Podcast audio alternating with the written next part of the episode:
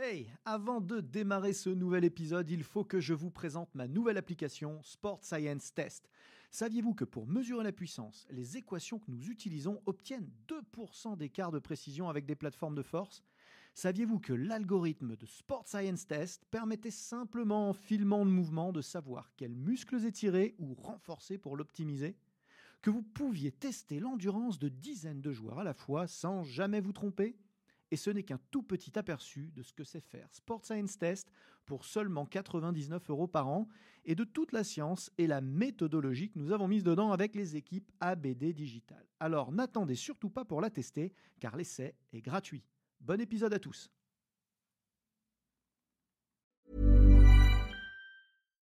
Millions of people have lost weight with personalized plans from Noom, like Evan, who can't stand salads and still lost 50 pounds. Salads, generally, for most people, are the easy button, right? For me, that wasn't an option. I never really was a salad guy. That's just not who I am. But Noom worked for me. Get your personalized plan today at Noom.com. Real Noom user compensated to provide their story. In four weeks, the typical Noom user can expect to lose one to two pounds per week. Individual results may vary.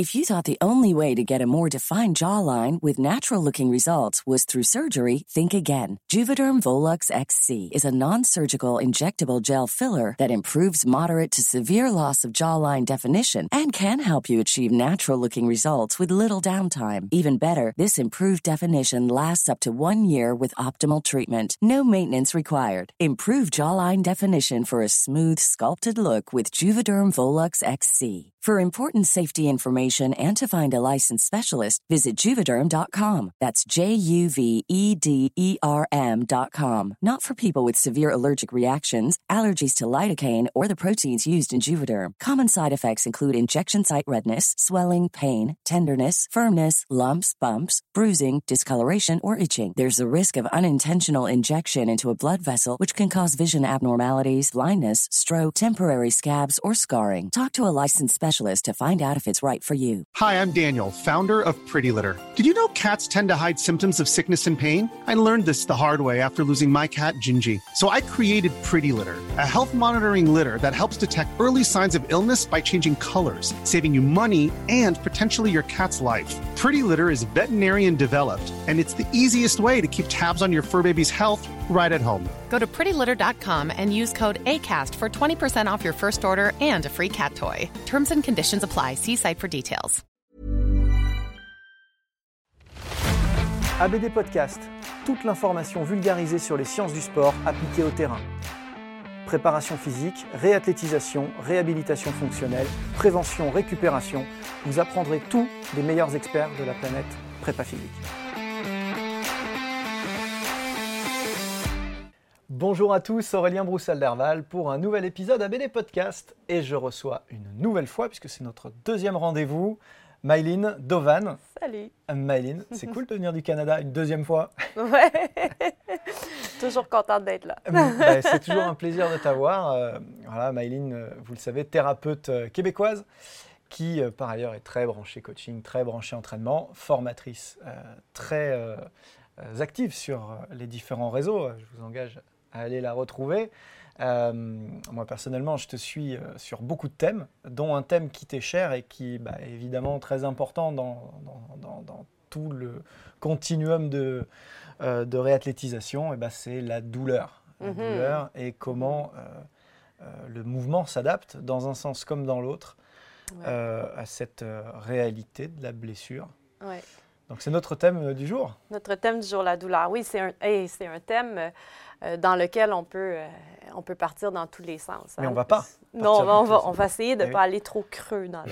mais mais tu sais, la douleur, c'est c'est une expérience aussi. Hein? C'est c'est des choses qu'il faut... euh, Il y, a certains trucs en termes de douleur que qu'on peut adresser en rehab et d'autres trucs qui sont un peu, un peu plus hors de portée, si on Ouais. veut. Tu sais, l'expérience de la douleur, l'expérience du client, du patient, de la personne. Euh, c'est très. Il, il, peut y avoir de la douleur qui n'est même pas reliée, en fait, à, un, problème structurel, à un problème musculosquelettique qui ne qui vient même pas des, nocicepteurs. Il peut y avoir de la douleur qui est vraiment déclenchée par le système nerveux, par l'appréhension. Par une émotion, bien sûr. L'émotion, exactement. Ce qu'on sait de la douleur, c'est que c'est que c'est une expérience. Et, et, ce qu'on sait aussi, c'est qu'elle n'est jamais plaisante. Hein.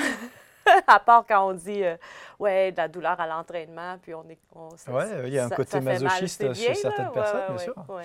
Mais sinon, euh, euh, en fait, où je voulais en venir, c'est que en termes d'adaptation, il y a une adaptation motrice à la douleur réelle. Par exemple, il y a des études qui démontrent que, mettons, en, je donne un exemple, si j'ai une douleur fémoro-patellaire, euh, le, le, système nerveux va, va, solliciter préférentiellement certaines fibres musculaires parce que ça va changer la direction de, de, la charge sur l'articulation.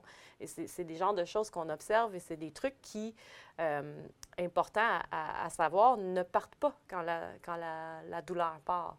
Hmm. Puis tu sais, comme moi, les gens qui ont eu, admettons, de la douleur lombaire, il s'agit d'avoir un épisode de, de, douleur lombaire et on change la façon euh, dont on bouge. Hmm. Et très, très, très rapidement, cette appréhension-là s'installe euh, et ça part pas parce qu'on n'a on plus de douleur. Hmm.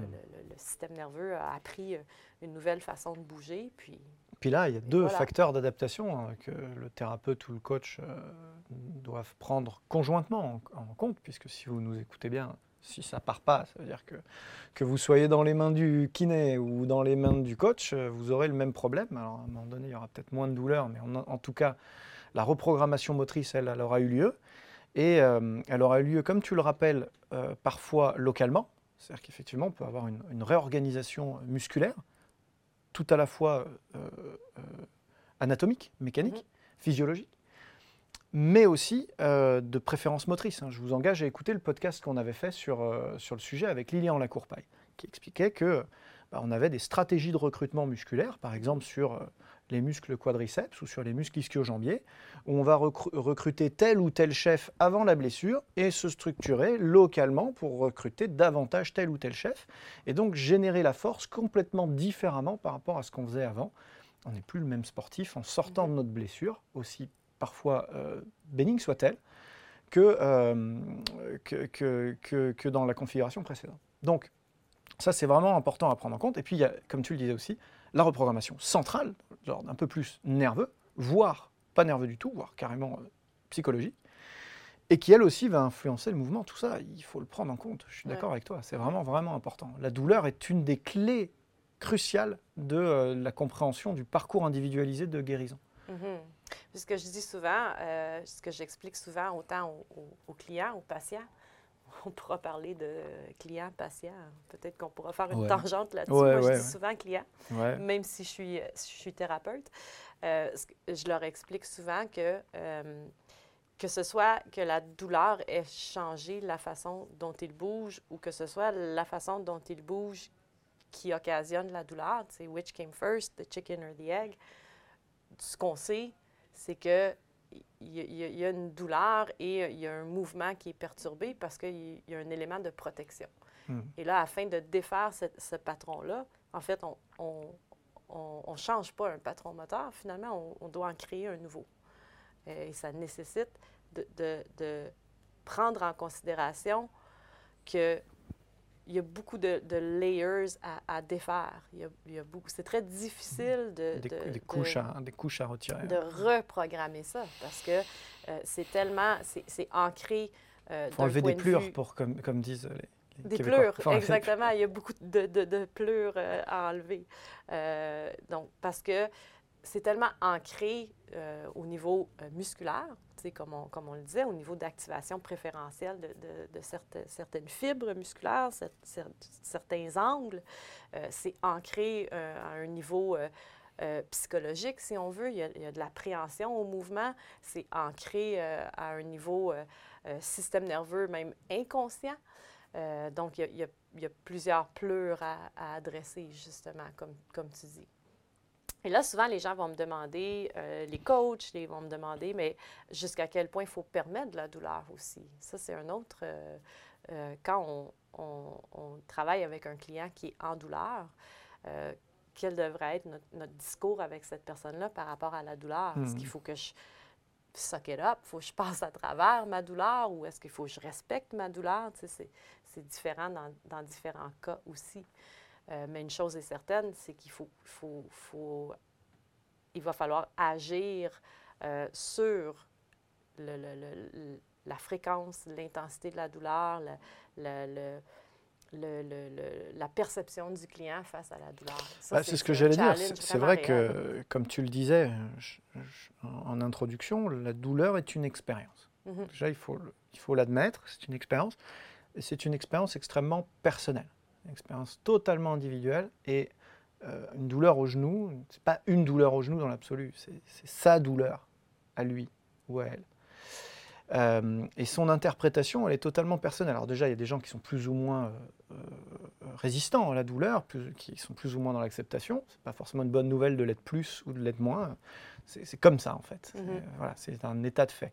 Et d'ailleurs, on peut parfois être très résistant à des douleurs très dures, et puis ne pas tolérer une micro-douleur à un moment donné que beaucoup de gens par ailleurs supportent très bien. Donc mon conseil en général avec les, sportifs qui sont, qui sont, avec, lesquels je travaille, euh, c'est déjà d'observer, de verbaliser, d'échanger euh, et euh, de travailler en staff. On en parlait un petit peu dans notre, dans notre épisode précédent, c'est-à-dire qu'il faut être extrêmement humble par rapport à la douleur. Mhm. C'est pour le thérapeute ou le coach, ce qui est important, c'est cette notion d'humilité et de ne pas préjuger de quoi que ce soit. Mhm parce qu'en fait, on n'est pas dans les bottes de la personne qui a mal. Et donc, on ne peut pas vraiment, euh, comme ça, d'emblée, se dire, bon, bah, il a évalué euh, de 0 à 10, il est à 7, donc ça fait tant. Bah, en fait, non. Évidemment qu'il nous faut ces références-là. Il nous faut des repères. Mais on doit les prendre comme des, juste des petits indicateurs, des, éléments qui vont venir euh, enrichir un petit peu notre analyse. Et comme tu le disais, comme le mouvement est au cœur de tout, il faut savoir d'où on part pour savoir où on est. Et puis où on va. Euh, mais euh, bah, si, on a l'impression que la personne a tel pattern sur un squat euh, post-blessure et qu'elle l'a changé, ben, en fait, on ne peut pas trop le savoir si on n'était pas coach avant. Mhm. Donc si on est juste thérapeute et qu'on est de passage, encore plus que le coach, le coach est déjà de passage hein, dans la vie de l'athlète, il ne faut pas l'oublier, mais, et qu'on ne se renseigne pas sur ce qu'il y avait avant, et que la personne d'avant elle-même, elle n'avait pas cette culture du mouvement et qu'elle n'avait pas pris de l'info et qu'elle n'est pas capable de verbaliser sur un certain nombre de choses, on commence à être un peu sec. Mhm on ne peut pas tout voir, on ne peut pas tout mesurer. Enfin, quand même, on a aujourd'hui quand même un certain nombre de tests du mouvement qui nous permettent de dire, bah écoute, euh, je vais t'expliquer pourquoi il ne squattait pas comme ça avant et pourquoi maintenant il a changé son comportement moteur. Parce que les meilleurs coachs sont ceux qui n'arrêtent jamais de se former, parce que vous n'avez jamais assez de temps pour vous et pour votre passion, parce que rester au top de nos métiers en constante mutation est un game changer pour vous démarquer de la concurrence eh bien, j'ai développé une série de formations en ligne qui vont vous permettre rapidement et à moindre coût temporel comme financier de rester à la pointe des connaissances théoriques et scientifiques, à la mode des techniques et exercices de terrain. Depuis le sport santé, en passant par le coaching loisir jusqu'à la très haute performance, deux univers vous attendent. Un univers théorique et de méthodologie que j'aborde dans mes webinaires, thématique par thématique, et puis un univers pratique de terrain que j'aborde dans mes workshops. Tout cela sans bouger de chez vous et à votre rythme, puisque vous pourrez voir et revoir à volonté les contenus dans votre espace de formation. Pour agrémenter votre expérience, du contenu téléchargeable inédit et des quiz pour confronter vos nouvelles connaissances. Alors n'attendez plus et choisissez la thématique qui vous fait vibrer. Que vous soyez coach, kiné ou entraîneur, il y a forcément un sujet qui vous attend sur votre espace de formation. Je suis Aurélien Broussal-Derval, je suis préparateur physique, conseiller en sciences du sport et formateur depuis de nombreuses années et je mets tout en œuvre pour vous accompagner dans votre mise à jour de compétences. En tant que, formateur, euh, quand je travaille avec des, des, coachs, des, préparateurs physiques, la douleur, c'est un domaine qui fait très peur parce que euh, mon client a peur, qu'est-ce que je fais avec ça? j'ai peur de, de nuire, j'ai peur d'empirer, j'ai Hmm. peur de... Et évidemment, le contexte va être important, dans ce sens que si j'ai de la si j'ai de l'irritabilité et j'ai beaucoup de douleur avec avec euh, un certain mouvement X mettons si on parle de si on revient à notre fémoro-patellaire bien, je vais avoir de la douleur lorsque j'augmente les forces sur, sur l'articulation notamment lorsque mon genou euh, avance vers l'avant bien, si tu es en situation que tu essaies de changer tout ce dont on a discuté au niveau de l'adaptation motrice à la douleur bien, c'est sûr qu'il va falloir que tu enlèves ce facteur irritant-là. Sinon, la personne va continuer à bouger en fonction d'éviter la douleur. Par contre, dans un contexte de, quelque chose comme une tendinopathie, où est-ce qu'on sait que tous les mouvements vont être douloureux, bien là, au contraire, on va utiliser la douleur pour guider un peu notre entraînement, c'est-à-dire qu'on va permettre une certaine douleur, mais on va monitorer, bon, à l'aide du Pain Monitoring Model que, que tu connais. Donc, aller chercher l'éducation sur la douleur, c'est- très important parce que ça te permet d'être plus à l'aise. Alors là, maintenant, la douleur, on la voit moins négative, on la voit en, en fait comme un outil qu'on peut utiliser pour, pour, ouais, pour enrichir notre, notre analyse, comme tu disais tantôt, et, aussi notre intervention. Maintenant, je sais comment utiliser la douleur pour m'aider à me guider dans mon intervention. Et donc, ça me fait plus peur d'entendre mon client dire j'ai mal. Je peux aller questionner. Je comprends un peu, je suis dans quel contexte? Est-ce que je suis dans un contexte où est-ce que, ouais, il va, falloir vraiment que je respecte la douleur, mais dans tous les cas, il faut la respecter, mais il va falloir vraiment que je cherche à enlever cet élément d'irritabilité-là pour ensuite reprogresser vers, ou je vais me servir de la douleur et je vais juste m'assurer que je peux la monitorer, savoir que ça monte pas trop et ça va me permettre de, de, de ça ne génère pas d'inflammation. Et aussi, Exactement. parce que bon, euh, il y a tout un tas de choses qui sont euh, observables, mesurables, qui nous aident à prendre des décisions. hein. N'ayez pas peur de la douleur. C'est vrai que c'est- la, la première partie de l'épisode, je, je m'en rends compte à mesure que l'on parle, euh, peut faire peur. Elle peut faire peur Mhm. parce qu'on se dit, oh là là, mais alors je fais quoi Ouais. Eh ben, euh, justement, euh, ce qui vous fait peur, c'est que vous cherchez le protocole miracle. C'est que vous cherchez la recette. Elle n'existe pas. Mm. Elle n'existe pas, elle est individualisée, elle est ajustée en permanence. La réalité d'un jour n'est pas celle du lendemain. Soyez, encore une fois, soyez humble. Mais une fois qu'on a dit ça, eh ben, on peut se détendre. On peut se détendre parce qu'on va prendre une décision collective déjà, euh, dans laquelle le patient est totalement impliqué Mm. dans cette décision. Et cette décision n'est pas irrévocable. Cette décision, elle est prise un jour J avec une trajectoire. Si on doit changer d'avis le lendemain parce que la douleur nous fait changer d'avis, ou l'inflammation si on s'est vraiment loupé, eh bien, c'est pas grave. Demi-tour. On ne va pas non plus euh, persister dessus comme des, comme des ânes battés. Mhm. Euh, donc, effectivement, c'est un outil. C'est un outil qui nous permet humblement d'enrichir notre analyse, de compléter notre enquête et de prendre des décisions qui elles-mêmes sont quand même soutenues par des préconisations euh, de, de réhabilitation post-opératoire si on est sur du, euh, sur du post-op, Mhm. euh, avec, euh, bah, on sait que la, la- la reconstruction des tissus, ça prend tant de temps, que un os, c'est tant de temps, que voilà, donc on a quand même un cadre qui n'est pas non plus totalement flexible. Et donc là-dedans, bah, on s'exprime en tant que professionnel, avec d'autres professionnels, Mhm. et surtout avec un patient. Puis je pense qu'il faut, il faut apprendre à, à être confortable avec une certaine incertitude.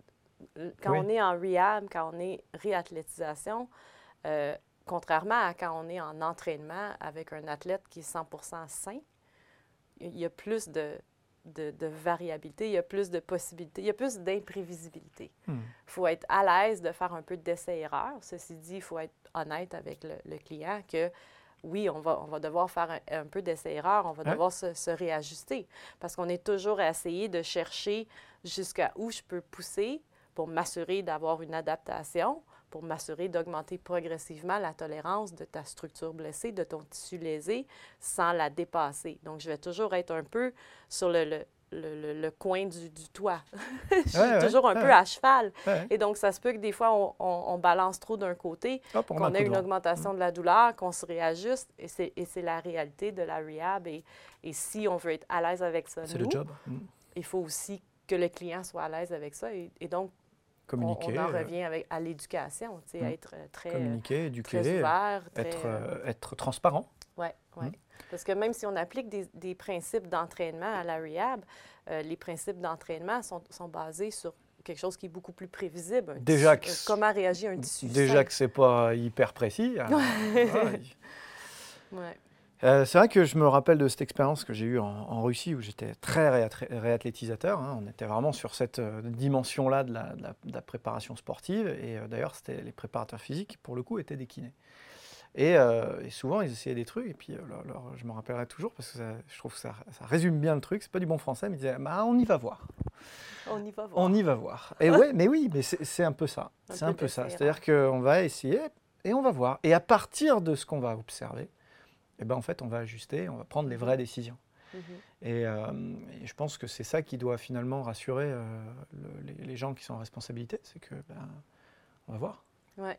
Et c'est ce que c'est sûr que c'est une zone qui, est- qui est inconfortable pour beaucoup de beaucoup de gens. Tu sais, en formation, je le vois avec beaucoup de, de coachs, de préparateurs physiques, c'est inconfortable de travailler avec une incertitude. On, on veut vraiment du noir sur blanc. Ouais, on nous a vendu ça pendant nos formations existe- initiales. C'est ça. Mais Pendant nos ça formations initiales, on nous a vendu les, les protocoles euh, clés en Ouais. main. Si tu fais ça, Ouais. alors ça.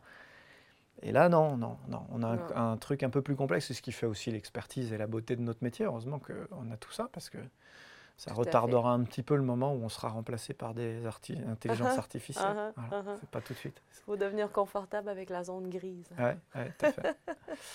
ok, écoute, c'est super intéressant. Euh, je, te, je te remercie d'avoir partagé tout ça avec nous. Je pense que euh, c'est euh, c'est une vision, euh, une vision très, très moderne, je pense, du, du système d'en- d'entraînement pour les gens blessés tel qu'il doit être véhiculé aujourd'hui. N'hésitez pas à aller écouter et suivre euh, les formations euh, en ligne euh, de May Rehabu, hein, donc sur Instagram, sur YouTube. On est digitalisé par transfert, vous le savez, mon partenaire digitalisation qui notamment vous propose sa formation 3PS sur la préparation physique, la nutrition et la récupération. Et puis vous, avez toujours une foultitude d'articles et de podcasts gratuits sur mon site web. Vous nous écoutez peut-être en audio, peut-être que vous nous regardez sur YouTube ou en version augmentée sur un de nos sites. En tout cas, je vous remercie de votre fidélité et je vous dis à très bientôt pour euh, de nouveaux épisodes. Mais tu reviens exactement quand tu veux. Super. Tout à fait. C'était ABD Podcast, votre émission 100% préparation physique et sciences du sport. Abonnez-vous, suivez-nous, partagez-nous. Écoutez-nous sur Google Podcast, iTunes, Deezer, Spotify. Regardez-nous sur YouTube ou directement sur www.broussal-derval.com. Planning for your next trip? Elevate your travel style with Quince. Quince has all the jet setting essentials you'll want for your next getaway, like European linen, premium luggage options, buttery soft Italian leather bags, and so much more. And it's all priced at 50 to 80% less than similar brands. Plus, Quince only works with factories that use safe and ethical manufacturing practices. Pack your bags with high-quality essentials you'll be wearing for vacations to come with Quince. Go to quince.com slash trip for free shipping and 365-day returns.